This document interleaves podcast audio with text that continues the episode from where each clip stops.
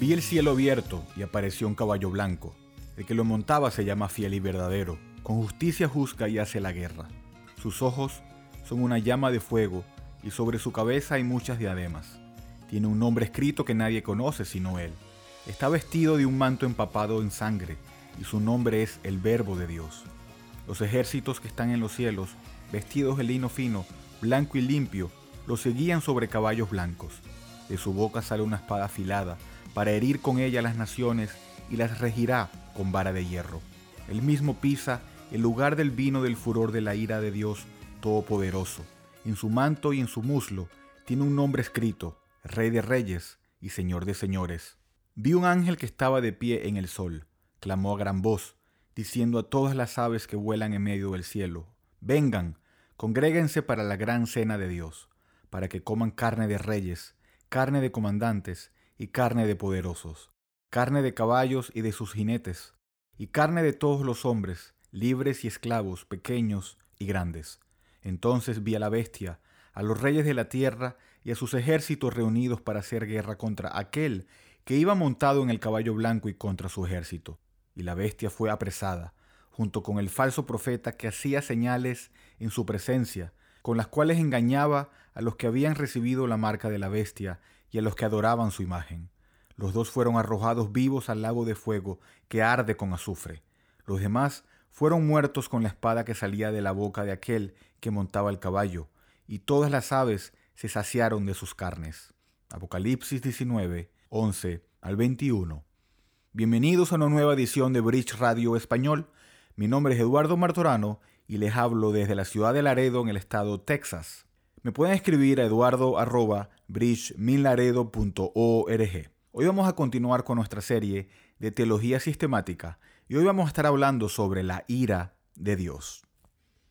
Veamos ahora cuatro características de la ira final de Dios.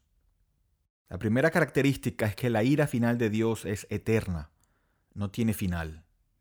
En Daniel 12.2 nos promete que se está acercando el día en el cual muchos de los que duermen en el polvo de la tierra serán despertados, unos para vida eterna y otros para vergüenza y confusión perpetua. Jesús habló de la eternidad de la ira de Dios en numerosas maneras, pero consideremos tres.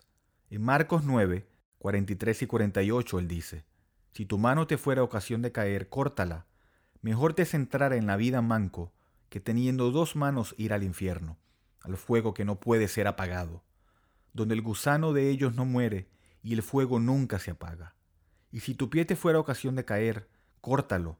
Mejor te es entrar en la vida cojo que teniendo dos pies ser echado en el infierno, al fuego que no puede ser apagado, donde el gusano de ellos no muere y el fuego nunca se apaga. Y si tu ojo te fuera ocasión de caer, sácalo. Mejor, mejor te es entrar en el reino de Dios con un ojo que teniendo dos ojos ser echado al infierno, donde el gusano de ellos no muere y el fuego nunca se apaga. De modo que dos veces él llama al fuego del infierno que no puede ser apagado. O sea, ellos nunca saldrán. Y el objetivo de eso es decir sobria y terriblemente que si tú vas allí, no habrá alivio nunca jamás. El segundo texto a considerar es Marcos 3:29. Jesús dice, pero cualquiera que blasfeme contra el Espíritu Santo no tiene jamás perdón, sino que es reo de juicio eterno. Y esta es una declaración sorprendente que descarta todos aquellos pensamientos de universalismo que dicen Aún si existiera un infierno, un día se vaciará después de que las personas hayan sufrido lo suficiente. No, eso no es lo que dice Jesús. Él dijo que hay pecado por el cual nunca habrá perdón. Hay personas que nunca serán salvas, están perdidas eternamente. El tercer texto es Mateo 25, donde se cuenta la parábola del pastor de ovejas y cabritos, para ilustrar cómo será cuando Jesús regrese a salvar a su pueblo y castigar a los incrédulos. En el versículo 41 dice, Entonces el rey dirá también a los de la izquierda, Apartaos de mí, malditos, al fuego eterno preparado para el diablo y sus ángeles. Y para dejar muy claro que eterno significa para siempre, dice otra vez en el versículo 46, e irán estos al castigo eterno y los justos a la vida eterna. Así que el castigo es eterno en la misma manera en lo que la vida es eterna. Ambos significan sin fin, perpetuo, y es casi un pensamiento incomprensible. Jesús no tenía la intención de hablar así en vano. Después de la enseñanza de Jesús, el apóstol Pablo describe la eternidad de la ira de Dios de esta manera en 2 de Tesalonicenses 1, 7 al 9. Cuando se manifiesta el Señor Jesús desde el cielo, con los ángeles de su poder, en llama de fuego, para dar retribución a los que no conocieron a Dios ni obedecen al Evangelio de nuestro Señor Jesucristo, los cuales sufrirán pena de eterna perdición, excluidos de la presencia del Señor y de la gloria de su poder. Destrucción no quiere decir exterminio o aniquilación, como que no existe más.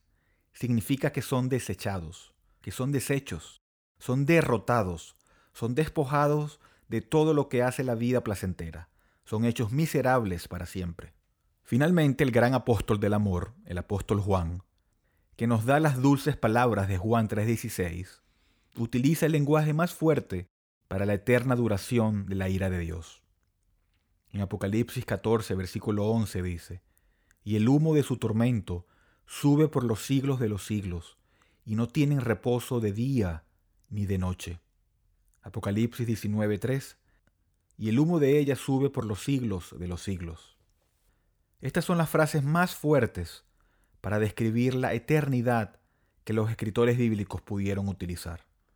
Así que lo primero que tenemos que decir acerca de la ira de Dios al final de los tiempos es que viene sobre aquellos que no abrazan a Cristo como su Salvador y Señor, y que la misma es eterna, que nunca terminará. Pero la ira final de Dios no solo es eterna, la ira final de Dios también es terrible, de un sufrimiento indescriptible. Consideremos algunas de las palabras que ilustran la ira de Dios en el Nuevo Testamento. En Mateo 13, versículos 41 y 42 dice, Enviará el Hijo del Hombre a sus ángeles, y recogerán de su reino a todos los que sirven de tropiezo, a los que hacen iniquidad, y los echarán en el horno de fuego. Allí será el lloro y el crujir de dientes.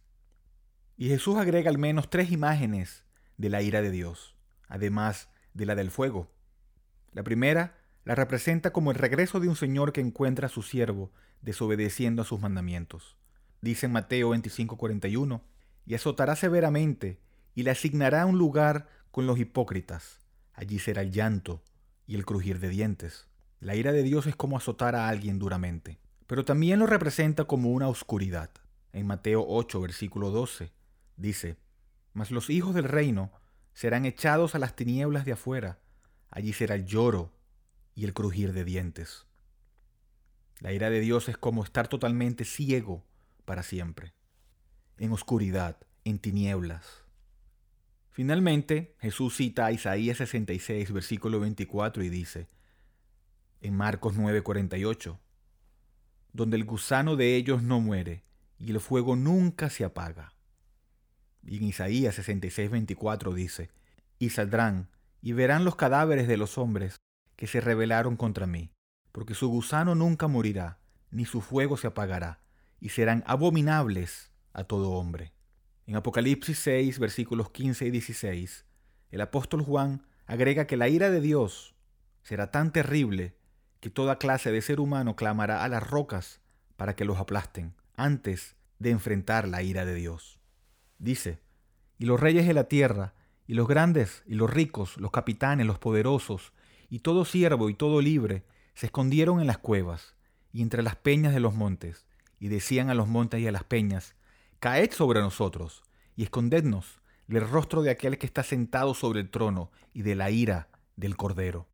Y la última imagen de horror es la última de la Biblia, es decir, el lago de fuego. En Apocalipsis 20, versículo 14, este lago es llamado la muerte segunda. Dice, y la muerte y el Hades fueron lanzados al lago de fuego. Esta es la muerte segunda. En Apocalipsis 2.11 dice que aquellos que vencieron, o sea, los que creen en Jesús, no sufrirá daño de la segunda muerte, implicando que aquellos que no creyesen sí la sufrirán. Apocalipsis 20, versículo 15 lo hace explícito. Y el que no se halló inscrito en el libro de la vida fue lanzado al lago de fuego. Y el versículo 10 agrega, y serán atormentados día y noche por los siglos de los siglos. La ira de Dios será un terrible e indescriptible sufrimiento. Y es algo que durará para siempre, es eterno, no habrá escape. Hoy es el día de salvación, hoy es el día de la paciencia de Dios. Después que mueras, no habrá oferta de salvación, ni modo de obtenerla. Pero la ira de Dios no solo es eterna y no solo es terrible. La ira de Dios también será merecida, totalmente justa y correcta. Pablo, Pablo, Pablo nos dice una vez más en Romanos 1, porque la ira de Dios se revela desde el cielo contra toda impiedad e injusticia de los hombres que detienen con injusticia la verdad. La ira de Dios no viene sin justificación, es merecida, porque la verdad de Dios es conocida, y dicha verdad es suprimida, y los frutos son impiedad e injusticia. En Efesios 5, versículo 6 dice, Nadie os engañe con palabras vanas, porque por estas cosas viene la ira de Dios sobre los hijos de desobediencia. Y en Colosenses 3, versículos 5 y 6, dice, Haced morir pues lo terrenal en vosotros, fornicación, impureza, pasiones desordenadas, malos deseos y avaricia, que es idolatría, cosas por las cuales la ira de Dios viene sobre los hijos de desobediencia. Y en Romanos 2.5 dice, pero por tu dureza y por tu corazón no arrepentido, atesoras para ti mismo ira para el día de la ira y de la revelación del justo juicio de Dios. Aquellos que no se arrepienten están atesorando ira con cada acto de indiferencia hacia Cristo, con cada preferencia por cualquier cosa por encima de Dios, con cada vacilación de nuestro afecto por el pecado y con cada segundo que se ensucia nuestro afecto por Dios. Romanos 3, versículos 5 y 6 también dicen, y si nuestra injusticia hace resaltar la justicia de Dios, ¿qué diremos? ¿Será injusto Dios que da castigo? Hablo como hombre. En ninguna manera. De otro modo, ¿cómo juzgaría Dios al mundo? Para el apóstol inspirado, nada estaba más claro que el hecho de que Dios es justo y que juzgará al mundo con una terrible ira. Y si alguna vez has pensado que el pecado no merece esta clase de ira, considera estas cuatro razones. Primero, fue un solo pecado el que llevó al mundo entero bajo el juicio de Dios y trajo la muerte sobre todas las personas. Génesis 2.17 y Romanos 5.12. Y tú no has cometido un solo pecado, sino decenas de miles de pecados. 2. Considera Santiago 2.10, porque cualquiera que guardare toda la ley, pero ofendiere en un punto, se hace culpable de todos. Y tú no solamente has pecado decenas de miles de veces, sino que cada pecado lleva en sí el rompimiento completo de la ley de Dios. 3. Gálatas 3.10 dice, porque todos los que dependen de las obras de la ley están bajo maldición. Pues, escrito está, maldito todo aquel que no permaneciere en todas las cosas escritas en el libro de la ley para hacerlas. La ira de la maldición de Dios cae sobre nosotros por no obedecer todo lo que está ordenado. 4. Considera que cualquier ofensa y cualquier deshonor a un Dios infinitamente honorable e infinitamente valioso es una ofensa infinita y un deshonor infinito. Por tanto, el castigo debe ser infinito y es merecido. Entonces hemos dicho que la ira final de Dios es eterna, es terrible y es merecida. Y llegamos al punto final, punto número 4. Al final de los tiempos, cuando la completa ira final de Dios sea derramada, llegamos al punto número 4 y es que la ira final de Dios puede ser evitable. Eso quiere decir que es evitable ahora. Tú no tienes que pasar la eternidad bajo la ira de Dios. Si recibes al Hijo de Dios como tu Salvador, como tu Señor, la palabra nos dice, porque de tal manera amó Dios al mundo, que envió a su propio Hijo, infinitamente valioso, para que absorbiese la infinita ira de Dios contra todo el que se refugiase en él. Gálatas 3:13 dice, Cristo nos redimió de la maldición de la ley, hecho por nosotros maldición, porque está escrito, maldito todo el que es colgado de un madero.